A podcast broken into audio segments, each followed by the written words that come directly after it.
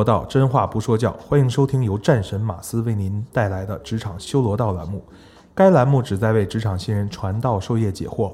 节目上会有很多职场和工作环境中各种情景延伸出来的小建议和小贴士，供大家参考借鉴。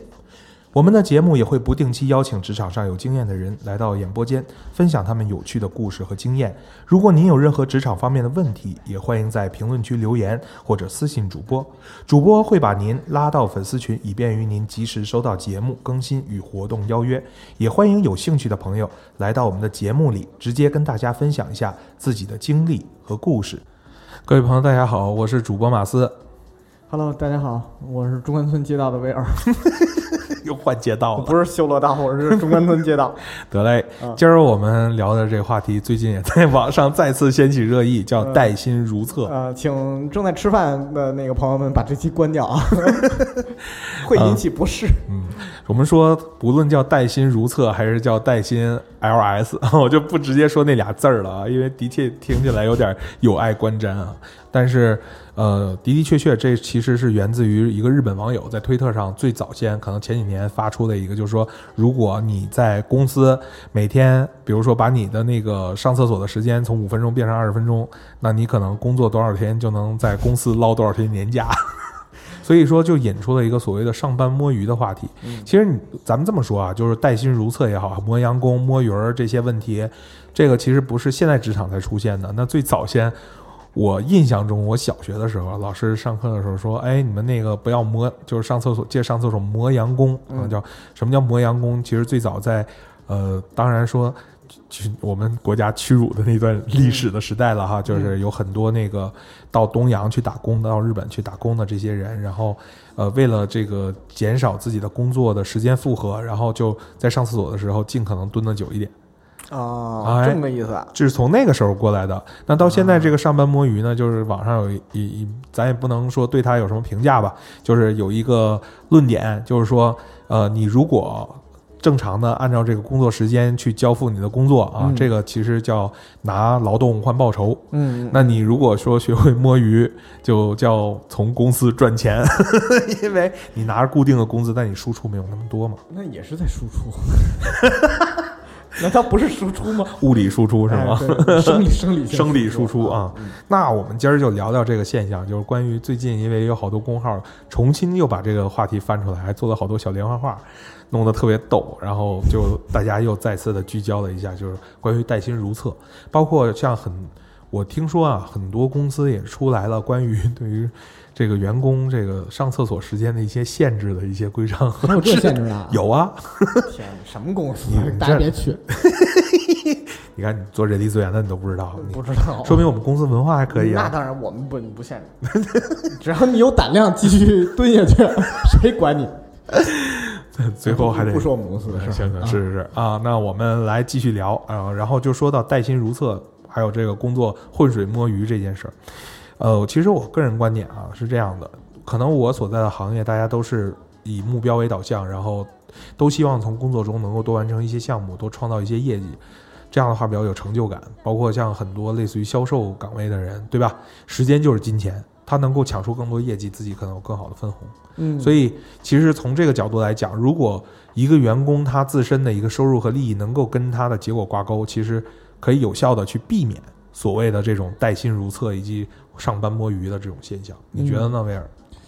嗯，对我我觉得呢是这样吧，就是说这件事儿呢是一个生理需求，首先，哎，嗯，另外一点呢，我觉得就是说没有必要在生理需求的这件事情就反而设置那么多的束缚，对要不然的话，人人性就会失去了光辉。其实威尔，我我来挖掘一下你这句话意思，就是说，当我们的很多公司的管理真就是，当然很多尤其本土公司嘛，咱们嗯做着管理的时候，你会发现越来越精细化。是，但是你会发现说，在现在这样一个文明社会，尤其在北上广这种大都市，嗯。呃，真的写字楼里的白领，你嗯。如果像要求一个生产线流水线上的工人一样，嗯。去抠他的这个工作时间，嗯。去对他进行挤压，嗯。其实很多，尤其像现在好多咱说周边的同事都是九八五大学毕业的，对吧？嗯，那你在这种情况下，你上有政策，人家一定下有对策。没错，对吧边边角角的事儿，你可管不过来那么多。对，嗯今天呃，就是前两天我看到一个公号上就有一个公号，然后他就画了好多连环画嘛，就是如何让公司就是制止这种带薪如厕的这种情况发生。对吧？然后说那个给员工每个人配个厕所，每天就是坐在厕所上，然后还要对他的，就是很荒诞的一个小漫画。但是我觉得很说明一个道理，就是其实带薪如厕这个话题，当当提起大家开始热议和讨论的时候，我们可以在话题里面看到一个趋势，就是其实这类话题大家的讨论是无意间的就把公司跟员工放在了两个对立面上，嗯嗯，对吧？嗯，就是一方面呢，我希望更多的去要求员工有更多的时间用于工作，而另一方面的话，从员工的角度来讲，我尽可能避免我花大量的时间用于工作，被你剥削我的剩余价值。嗯，所以在这个问题上，你是怎么看的呢？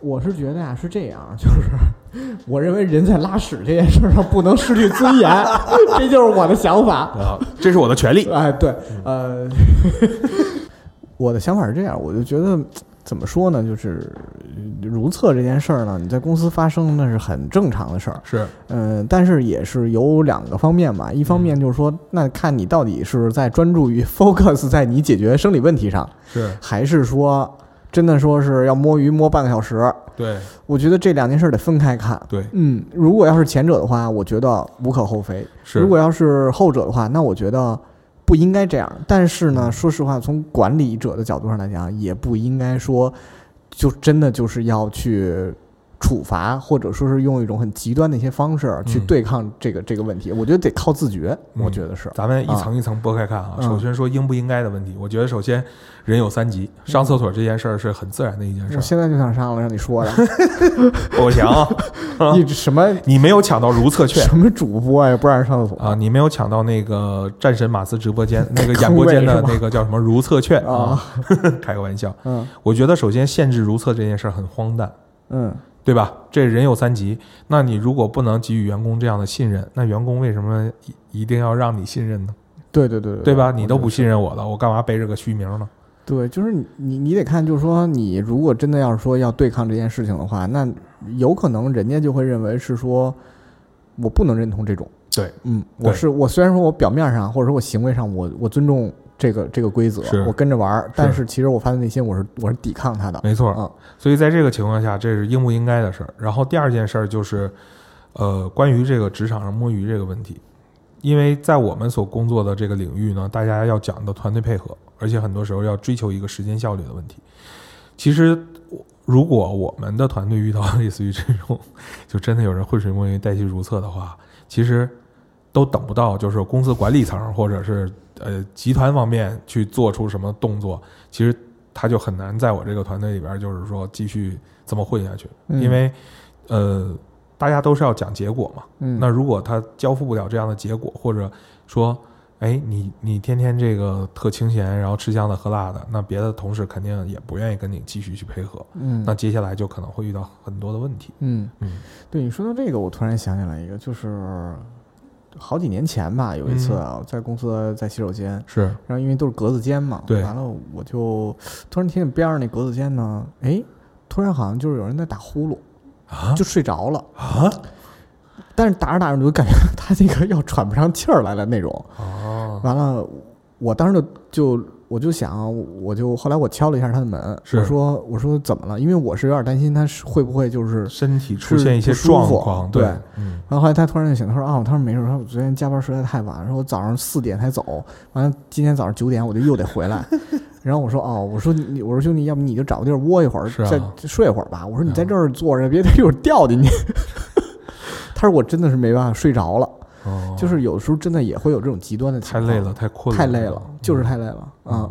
但真的，如果就是，当然，我觉得这是一种挺无奈的情况嘛。嗯。但大家如果真的上厕所，真的不不建议大家这个蹲的时间超过五分钟，因为据科学研究表表明，就是很多类似于什么痔疮啊，都是因为那个长长时间那个在那个厕所上，是是上厕所它重力嘛？对对对，嗯。重力下瘾啊导致的，所以这个其实对生理健康也不太好。是。对，呃，说回到这个摸鱼这事儿呢，我就觉得其实嗯要是真是想摸鱼的人呢，他在哪个地儿他都能摸上，就是不一定说你非得说限制就是如厕这件事儿，没他可能在别的地儿他们去摸鱼，没错没你也，不知道，是对吧？我觉得还是取决于人是不是真的拿自己的工作当个事儿。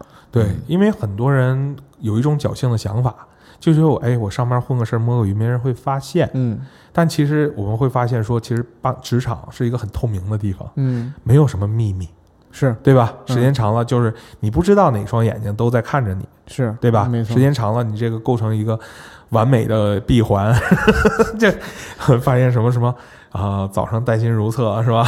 那个中午什么带薪休休假，然后那个又晚上又带薪什么加班什么的，就等等这些。其实我觉得你在一个公司时间长了，大家首先会发现，有些人说那没事啊，我就跳槽呗，这个公司不行，下一个公司。但但是我跟你说，咱们从 HR 招聘的角度来看看啊，有些时候就是人，你要是想坠落的话是很哎快的，人你要是想逆流而上是很难的。没错，很辛苦，正所谓嗯由俭入奢易，由奢入俭，入俭难，对就是这样。你想再改变你自己的一个不好的习惯，其实是很难的。好，那我们正好有很多年轻朋友心中涌涌现这么一个一个问题啊，我来带他们问一下。比如说你，魏然你是负责招聘的，对吧？嗯那我上一家公司是怎么样的？我到这一家公司我不就清零了吗？对吧？我上一家摸鱼应该不会，No 你 no，你不会知道吗？？No no no，哎，来来说一说。我跟你说啊，就是我不能讲太多，因为这里边有一些秘密。好，但是呢，就是说，任何一个行业对，圈子其实都不大。没错，如果是说你是一个臭名昭著的人，是说实话，很快就能对，除非说你的下一家雇主的 HR 也好，或者是管理者也好，他无能，他不知道，哎，否则的话，其实没有不透风的墙。是。很很多时候，你人没到下一个地儿的时候，你的风评已经到了，哎，而且这个这个东西它是不可逆的，嗯，你不可能说啊我我穿一身特别亮、那光鲜亮丽的衣服，是。一个考究的西装，我到了一个新的地方，你就重新做人了，是，不是这样的。哎，所以就是说，还是要多积累一些正面的一些形象。嗯。真的就是说，别太那个什么，否则的话，有时候真的就是你人没到，恶评先到。我因为我经常有的时候能听到一些东西啊，就是可能我们并没有要目标招聘这个人，对但是有人就来给我打听了，嗯，，对，说说那谁谁谁以前在哪个公司，他怎么样？是那我当然我出于我的职业操守，我是不能讲的。是。最多最多有时候可能我就会讲，嗯，没法说。但是嗯如果说假设呃曾经是这个公司的员工，然后出去了之后，那他到下一家 HR 再问这家 HR 做一些背景调查的时候，嗯，那从行业角度来讲，即便这个是竞争公司，我们也是有这个义务一定要告诉他吗？还是说没有这个义务啊，没有这个义务没有这个义务。他可能你只是走一个正常的一个调查的一个流程，就把这个流程走完就行。OK 但是呢，有的时候一些重要的一些职位上，人家肯定怎么也得打听打听吧。没错那您说您天天呃老带薪上厕所半天儿那种，那这大家就完蛋了。那你说白，人家不可能给你 offer，根本就没错可。能都到不了那环节。好，啊那说到第二个问题，有些人说了，嗯，那个我是个上班摸鱼的啊，那我下一个公司换成不同的行业，你是不是就不知道我之前发生了什么呢？那存在这种可能、嗯啊，存在这种可能。但是呢，我想问一下，不嗯同行业有没有可能也有背调也也有是那种流程上的背调。但是呢，可能他就不会是这种私下的，会有些风评会你会知道的。哦，明白，但是还是那个道理啊，如果说就是还是你已经形成习惯了，那你说你跟过过去有一个月，你还不还露出不就露出马脚了吗？实际上是至于自己来讲的话，这是一个很有难度去调整的一个状态。就是还是那句话，由俭入奢易，由奢入俭难，就是你人是很难改变的。是，就是说你你在职场当中的一些习惯，嗯它是如果你想堕落的话，嗯。它是自由落体式的。嗯。嗯，，如果你想逆流而上，是非常非常艰难。很艰难，很艰，难的。你去咬着牙要去改变一个自己不好的东西一个习惯，是。是真的是很难的。对，嗯，好。而，且有时候不取决于你自己，甚至。嗯。对，那我第三个问题又来了啊，嗯。净给我挖坑，今天。哎，今天就是主要通过这个带薪如厕，不停的给威尔挖粪坑。我又想上厕所了。好，那下一个问题呢，再问一下威尔，就是如果不做背调，嗯。你觉得就是从面试的这个角度，嗯，我们是不是能够有机会去发现他呃可能存在一些潜在的问题？就他自己可能粉饰的很好，当然有可能，哎，但是我不能说。我、哦我要是说了之后，以后上哪儿找工作去对啊，对，大家都都拿这个作为呃对策，我觉得是可能作为 HR 来讲吧，可能有时候或者说是管理者，就是真正用人的那个负责人，他在面试中他会有一些自己的一些没错哎办法没错，去看。这个呢，仁者见仁，智者见智吧。是这样的，我不太能讲一些具体的技术环节，但是呢，我举一个比较通用一点的例子吧。是嗯，特别简单。你比如说，呃，一个我们不说小朋友了啊，比如说嗯是一个工作有五年到八年左右工作经验的人，甚至可能十年。好，当有一天他在面试，他来的时候，他在等面试官。哎，面试官进来之后呢，主动跟这个候选人打了招呼。是那这个候选人坐在椅子上，他并没有站起来，哦，而是大摇大摆的坐在那个上面。明白那你说这个印象对于下一家雇主来讲会好吗？不好，嗯嗯，对吧？我们用惯性思维都可以判断出来，就是一个礼仪教养的问题，会让人觉得自己傲慢、是没有礼貌。是，那有可能将来你面对客户的时候，客户跟你站着握手，你都不站起来哎，对不对对对，会有这种情况。是这我只是举一个很通用的一个例子。我我通常来讲的话，就是面试一个，就是因为我是从业务端嘛，然后面试的时候，就是看他的能力适配的时候，通常会问他一个具体的工作，嗯比如说可能就写一篇软文，或者写一个新闻稿，你怎么写？然后通过他对于自己工作的一个描述，我其实就能判断出来他是否真正的亲历了某一份工作。不要再讲了，万一我们这个节目一下好几百万播放怎么办？啊这是干货呀！这这这个 这这个我们可以找一期单独再聊，看我们这个收听率怎么样。好但是马斯你说的这这个是对的，对吧这是一个很一一个很常规的这样一个判定的方式。那从我的角度，其实如果假设我真的面对着一些类似于带薪如厕的这样的一些摸鱼的问题，其实最好的方式，我仍然还是觉得啊，就是要从源头上抓起嘛。就是说，尤其现在伴随着我们社会这个信息越来越对称、越来越发达，然后整个工作的职场，其实你会发现人员流动是很正常的。没错，就是以前我们经常说三年换一份工作，还要追求什么职业稳定性，现在根本就没有这件事儿了。是啊，所以在在我的一个角度上来看的话，这种人员流正常的人才流动，我觉得是可以接受的。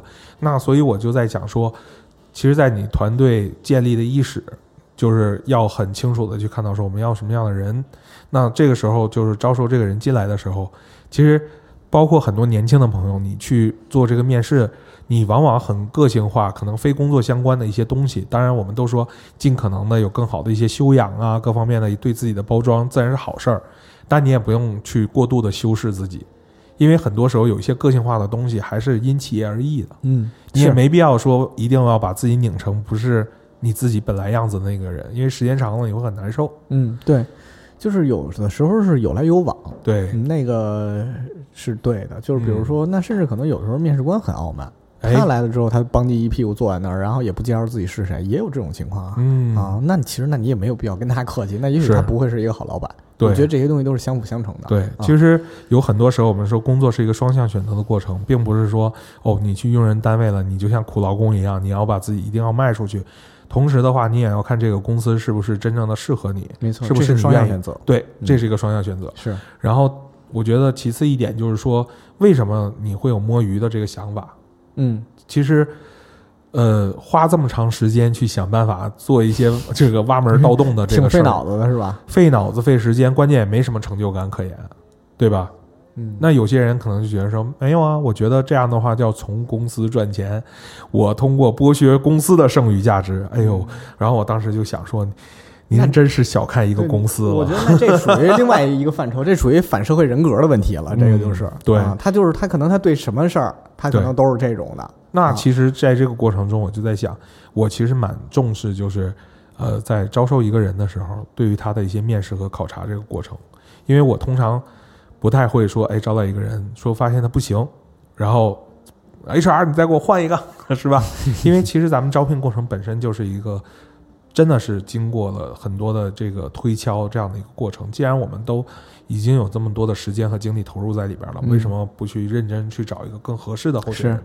嗯、宁缺毋滥，对，嗯、要注意控制自己和对方的机会成本，我对觉得这个都很重要。对嗯然后其实对于咱们那个职场的这个新人、年轻人来讲的话，就是尤其你现在说二十多岁刚入职场，千万不要去就是做这种浑水摸鱼，想从公司赚取剩余价值这件事儿，因为我是觉得太没有意义了。嗯最后你会发现说，或许你自己觉得你赚了钱，可你赔付的青春可不止这么一星半点没。错，这个叫什么呀？花有重开日，人无再少年。因为时间永远你不可能，你用多少钱都买不回来的。没错，嗯，所以很多时候，真的不是给大家上什么心灵鸡汤，给你们说什么上价值的事儿哈。但是，你说你一天八小时的时间，如果你能够踏踏实实做一份工作，你在工作中去学习到一些本领，包括你快速像我们这些基础工作啊，一些快速收集信息的本领，快速组织和编译信息的本领，然后包括与人沟通的这些技巧，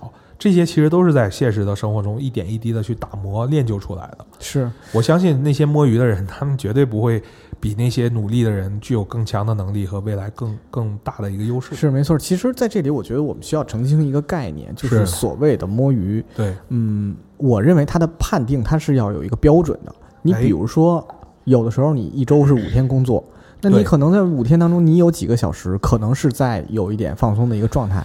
我觉得说实话无可厚非，因为人我们不是机机器对对你不是是二十四小时都可以连轴转的。人的精力总是有需要去像蓄水池一样蓄水的时候，平衡。对。但是如果说您一周五天，每天都是摸鱼，然后一周最多工作两个小时，那就有问题。那个就是这是两码事儿，嗯，这完全是两件事儿。所以我觉得就是说，我们想表达的，我相信马斯也是一样，就是我们不要做后者，对，前者。说实话，我甚至可以说我自己有的时候也会是这样的，是就是我不能保证我完全每时每刻都是在连轴转的。嗯，但是同样就是说，我要对我知道我要对我自己要交付的东西要负责任，没错。而且我要有 deadline，我要有计划、有战略，我要把它去弄完，嗯我不能辜负别人给我的这个信任。对，嗯，那当时看到这个带薪如厕最早的一些就是相关的一些信息，我看到说它其实是直指那些职场老油条。嗯，其实我们说什么是职场老油条呢？他老兵油子，对这个兵油子，他不是说他干的时间长多么有经验的意思，而是说他你会发现这些老兵油子都有一个特点，他可能在一个公司干了很长时间，但是他的升迁速度非常的慢，然后很多时候他可能在一个岗就是一个职别一个岗位上干了多年，然后不出什么显著的错，但其实也没什么功劳，然后在这个过程中就是，呃，他们很善于的一件事就是遇到事儿他会躲，嗯，他会用各种方式去躲。嗯大不了就休病假，就是最次是休病假，然后各种就是各样的方式去拖延也好，或者让别人觉得不耐烦，说算了，我也不跟你合作，我自己单干了吧。嗯，嗯但是他在其中还挂个名啊，或者怎么样的，嗯嗯就这种老油条，其实我让我想起一一一个，就是之前也是最早先看的那个电视剧叫《欢乐颂》，嗯嗯大家还记不记得里边那个蒋欣饰演的那个人叫樊胜美？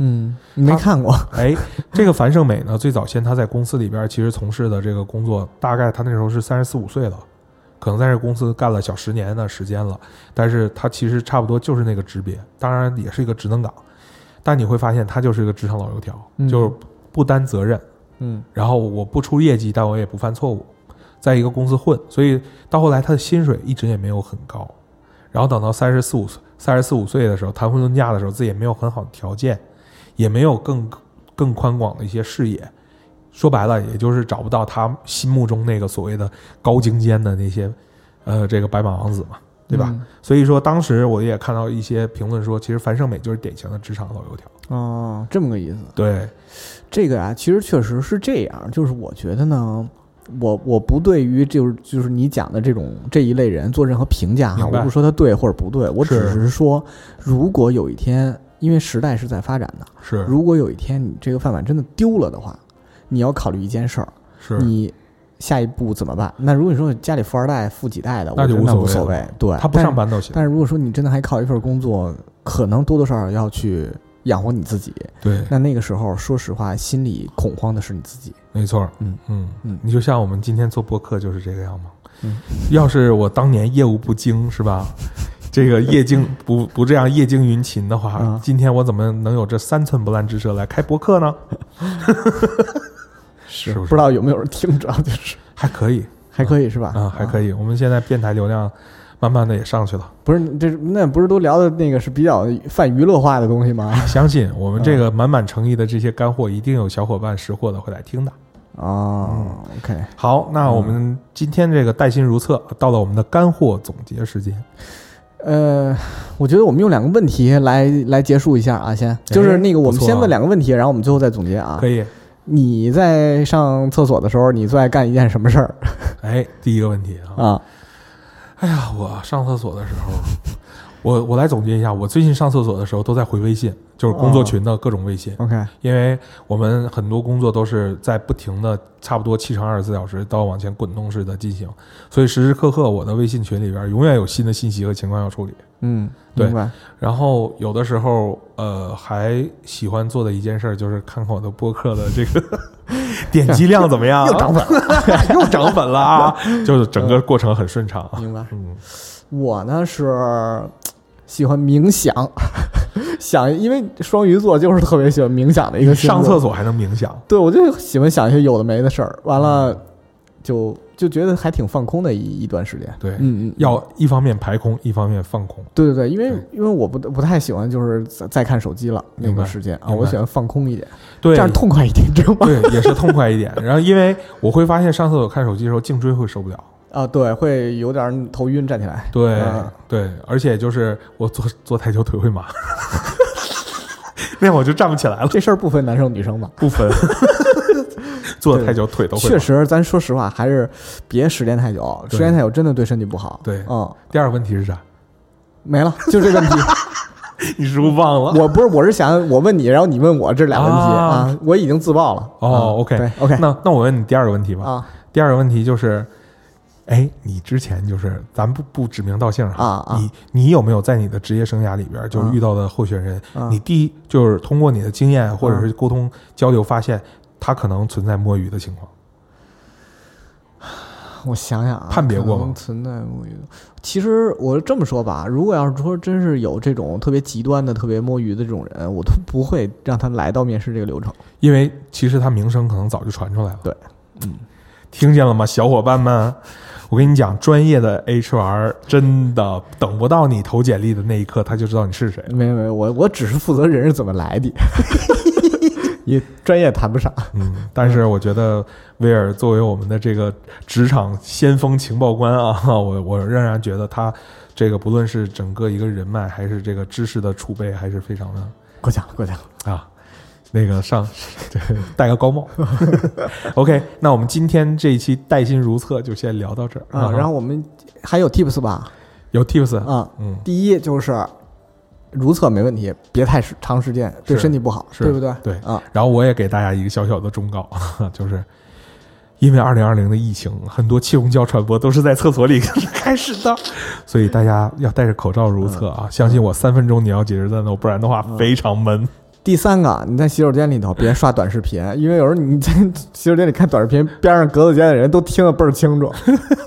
搞不好还会通过大数据看到你。对，什么看什么喜欢这什么东西是是是是不是？另外的话，不要超过三分钟，腿会麻。啊啊，对对对对对，这个身体健康的角度真的是不能如厕时间太久。好啊那行，今天的节目呢就到这里。行，祝大家都能有一个愉快的心情上厕所。对，啊，祝大家如厕愉快。职场修罗道，呃，真话不说教，不说教，我谢谢，们下期再见，拜拜。拜拜。